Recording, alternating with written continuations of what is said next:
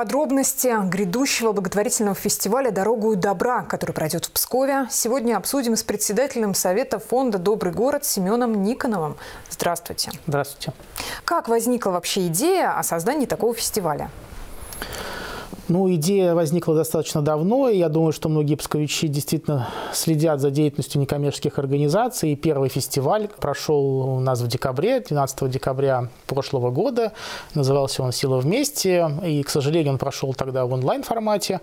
И мы решили, что, наверное, ситуация может измениться с коронавирусом, и мы можем выйти в офлайн формат и провести уже большое мероприятие э, для горожан, которое бы познакомило их с деятельностью некоммерческих организаций. И вот мы запланировали такой фестиваль, который назвали «Дорогу и добра», и который пройдет 27 февраля. Ну, вот этот благотворительный фестиваль, насколько я знаю, пойдет, пройдет достаточно в таком необычном формате. Расскажите о формате. Да, необычность, наверное, в том, что это будут 7 площадок, которые 6 из них будут работать в офлайн формате, одна будет онлайн площадка у нас. А, ну, во-первых, мы это делали для того, чтобы тематически разделить эти площадки. Площадки у нас будут посвящены детству, одна площадка, другая будет посвящена ну, уже более старшему возрасту, культуре, здоровому образу жизни, дискуссиям. И одна вот онлайн-площадка будет у нас посвящена, она называется «Помощь рядом». Это различные консультации, как психологические, так и юридические. Можно будет звонить и получать эту помощь э, именно в онлайн-формате. И территория творчества – это площадка, которая будет связана с тем, что там можно будет сделать и получить мастер-классы, купить какие-то сувениры в преддверии а, праздников и поучаствовать в различных э, интерактивных мероприятиях. И все это будет у нас закольцовано квестом, который у нас называется «Тайны древнего Пскова». То есть этот квест исторический, можно будет познакомиться с историей нашего города, вспомнить эту историю, ну и заодно как раз поучаствовав в этом квесте, вы познакомитесь с деятельностью некоммерческих организаций, которые будут на этих площадках представлены, ну и, конечно, получить приз. Какой приз? Откроете тайну? А, нет, не откроем, потому что это секрет, но я думаю, что все у нас участники, которые сейчас у нас идет, э, может быть, многие тоже участвуют в записи роликов про добро, и у нас уже сейчас поступило порядка 800 этих роликов. Ну, это а, достаточно дети, так весомо. Дети, дети очень активно участвуют. Это конкурс как раз видеороликов детей от 3 до 14 лет. И мы даже сами не ожидали такого большого количества участников. Многие, конечно, родители в чате немножко выражают э, свою обеспокоенность, что не вовремя мы выкладываем эти ролики, уже они хотят голосовать за своих детей, но в силу технических трудностей, с которыми мы столкнулись, немножко подождать нужно. Мы призываем призываем к спокойствию, все получат заслуженные призы и награды. Но вы для себя уже определили наиболее понравившийся ролик? Еще нет, потому что мы ролики еще собираем до 12 февраля. Ну, давайте вернемся к фестивалю, а точнее к локации. Это будет в центре города. Да, конечно, мы сделали таким образом, чтобы это можно было удобно ходить и передвигаться между площадками, и чтобы это не занимало много времени. И каждую из тематических площадок, вот как вы сказали, будут представлять несколько НКО. Сколько всего участников? Сейчас вот уже 70 организаций зарегистрировалось у нас ну, на все площадки. А, ну, соответственно, приблизительно по 10 организаций на каждую площадку получается у нас. Ну, действительно, массовый праздник, массовый фестиваль получается. Ну да, мы так и задумывали, чтобы и много людей посетило, и много организаций поучаствовало в этом мероприятии. Вот вы говорите, много людей посетило. А на кого, вот ваша целевая аудитория, на кого вы рассчитываете в первую очередь? Для кого этот фестиваль? Ну, вообще, генеральная и главная глобальная идея самого фестиваля, есть такое понятие, которое называется осознанная благотворительность. Это человек, который хочет каким-то образом поучаствовать или узнать о благотворительности, мог это сделать сделать. Там есть несколько этапов, чтобы стать осознанным благотворителем. Но первый этап, конечно же, это нужно познакомиться с теми возможностями, да, которые существуют, кому можно помочь, как можно помочь, узнать эти организации, которые существуют в городе, которые помогают тем или иным целевым группам. Потом, конечно же, ну, можно прийти, пощупать эту организацию, познакомиться ее вживую, вот, увидеть этих людей, которые представляют эту организацию, взять, не знаю, там, буклетик, зайти на сайт этой организации, организации, почитать, что они делают. А потом, конечно же, нужно поучаствовать в деятельности этой организации, да, понять, подходит вам эта работа, не подходит эта работа а, вам лично, в какой степени вы хотите помочь. Может быть, вы просто хотите поволонтерить, либо вы просто деньги хотите пожертвовать, да, либо вещи принести. То есть разные есть возможности принять участие в деятельности некоммерческих организаций.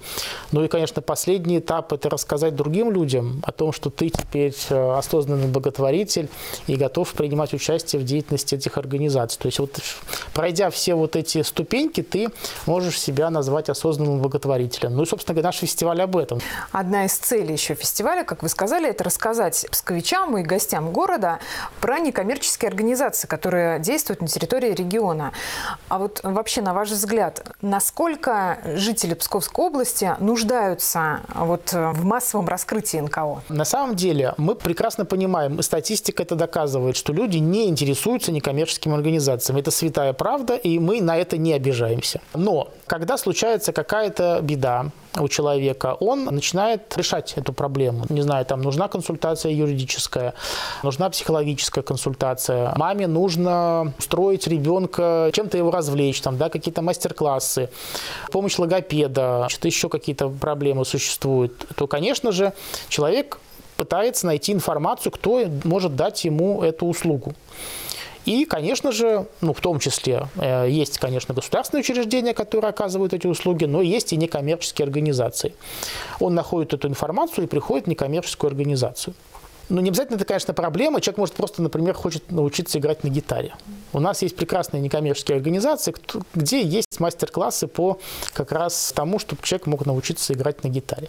Поэтому это вот все об этом. То есть человек просто, может быть, и не знает о том, что какие возможности, какие возможности существуют. Да? И, может быть, сейчас ему эта информация и не нужна, но она, познакомившись вот с таким разным спектром э, некоммерческих организаций, эта информация ему может пригодиться в дальнейшем. Да? То есть возникла у него проблема, либо у его знакомых, родных, близких, он сразу может порекомендовать. Вот есть такая организация, куда можно обратиться, и вам могут там помочь.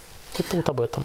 Можно утверждать, вот на ваш взгляд, что НКО – это уже неотъемлемая часть цивилизованного современного общества? Я думаю, что да, за эти 25 лет, когда существуют некоммерческие организации в России, собственно говоря, уже можно сказать, что мы являемся таким, э, ну, как бы нас называют третьим сектором, да, и мы уже становимся в том числе и третьим сектором экономики. То есть достаточно много людей работают в некоммерческих организациях, много услуг оказывается некоммерческими организациями, много всего хорошего они делают делают. Я думаю, что многие псковичи как раз могут убедиться в этом, придя на наш фестиваль. Как будут выглядеть НКО через 10 лет в Псковской области? Это хороший вопрос, потому что многие мечтают, и мы должны рисовать свой образ будущего, да, как мы хотим выглядеть э, через 10 лет и какие услуги мы хотим предоставлять. Но я думаю, что действительно это наша неотъемлемая часть, э, уход именно в услуги в том числе. И когда государство помогает некоммерческой организации прямыми субсидиями за тех клиентов, клиентов, которые приходят в эту некоммерческую организацию, да, там, за консультации, за помощь, в том числе и по культурному просвещению граждан. Поэтому я думаю, что это наше будущее, потому что мы понимаем, что ну, как бы на гранты стабильно развиваться очень трудно. А гранты – это у тебя есть какая-то хорошая идея, вот у нас есть хорошая идея провести фестиваль, мы получили грант, реализовали его, и на этом все. Но если ты оказываешь долгие услуги, то здесь как бы грантовая история не очень хорошая, потому что ты эту услугу должен предоставлять каждый день человеку, а грант у тебя либо есть, либо нет. Поэтому все-таки мы должны переходить уже на такое долгое финансирование, которое позволяет некоммерческим организациям, кто оказывает как раз такие услуги, уже планировать э, свой бюджет ну, на 2-3 года вперед. А я думаю, что мы к этому идем.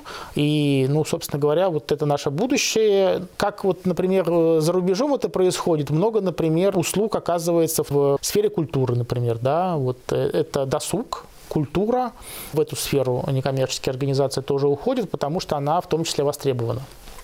Круг благотворителей. Что это такое? Да, мы вот решили э, в этом году тоже провести круг благотворителей, но ну, для нас особенный, потому что мы его проводим в онлайн-формате, потому что в прошлом году как раз в феврале мы проводили очередной круг благотворителей, и он у нас, мы успели его провести еще в офлайн формате и поддержать три проекта, которые были выбраны. Сейчас у нас тоже есть три проекта. Какой по счету круг в этом году? В этом году он первый. Но вообще он э, восьмой. То есть мы уже три года проводим такие круги, и они прошли не только в Пскове, но и в районах области они проходили у нас. В этом году мы получили шесть заявок, и вот три мы решили поддержать как раз для того, чтобы в течение вот этого месяца, да, до 27 числа можно было принять участие и поддержать и проголосовать теми небольшими суммами, либо большими суммами, которые можно будет пожертвовать на эти проекты. Если говорить о проектах, то первый проект у нас называется «Сделай сам без папы мам». Это такая инициатива, которая позволит детям из малообеспеченных семей познакомиться с тем, что можно сделать руками, столярные работы, как правильно вбить гвоздь, выпилить какие-то вещи. То есть это все, что вот с этим связано. То есть это вот работа руками, работа с инструментами. И целевая группа у нас как раз дети из малообеспеченных семей, которые могут как раз ну, ну, поучаствовать в этом и получить вот эти навыки, которые, в принципе, будут э, полезны в жизни, при ведении хозяйства в том числе, да. Это из Пскова проект. Второй проект у нас э, из Гдова. Он называется «Ниточка добра». Гудовская школа инициировала этот проект. Опять же, там есть э, школьные занятия, которые позволяют, прежде всего, девочкам, как раньше, наверное, многие помнят, уроки домоводства были да, в школах, и вот э, девочки шили, готовили на этих уроках домоводства. Даже я помню. Да. И вот э, как раз есть проблема в том, чтобы ну, не хватает оборудования для того, чтобы вот эти уроки проводились в полном объеме, и нужно закупить швейные машинки, чтобы девочки могли шить ну, не только там что-то для себя, да, в рамках урока домоводства, но они готовы шить э, и подарки ветеранам. Есть э, дом-интернат в Гдове, где тоже пожилые люди нуждаются в этой помощи и во внимании, да, то есть вот э, такой проект. И последний проект называется он у нас «Говорим вместе». Это проект, который призван помочь детям, у которых есть проблемы с логопедией.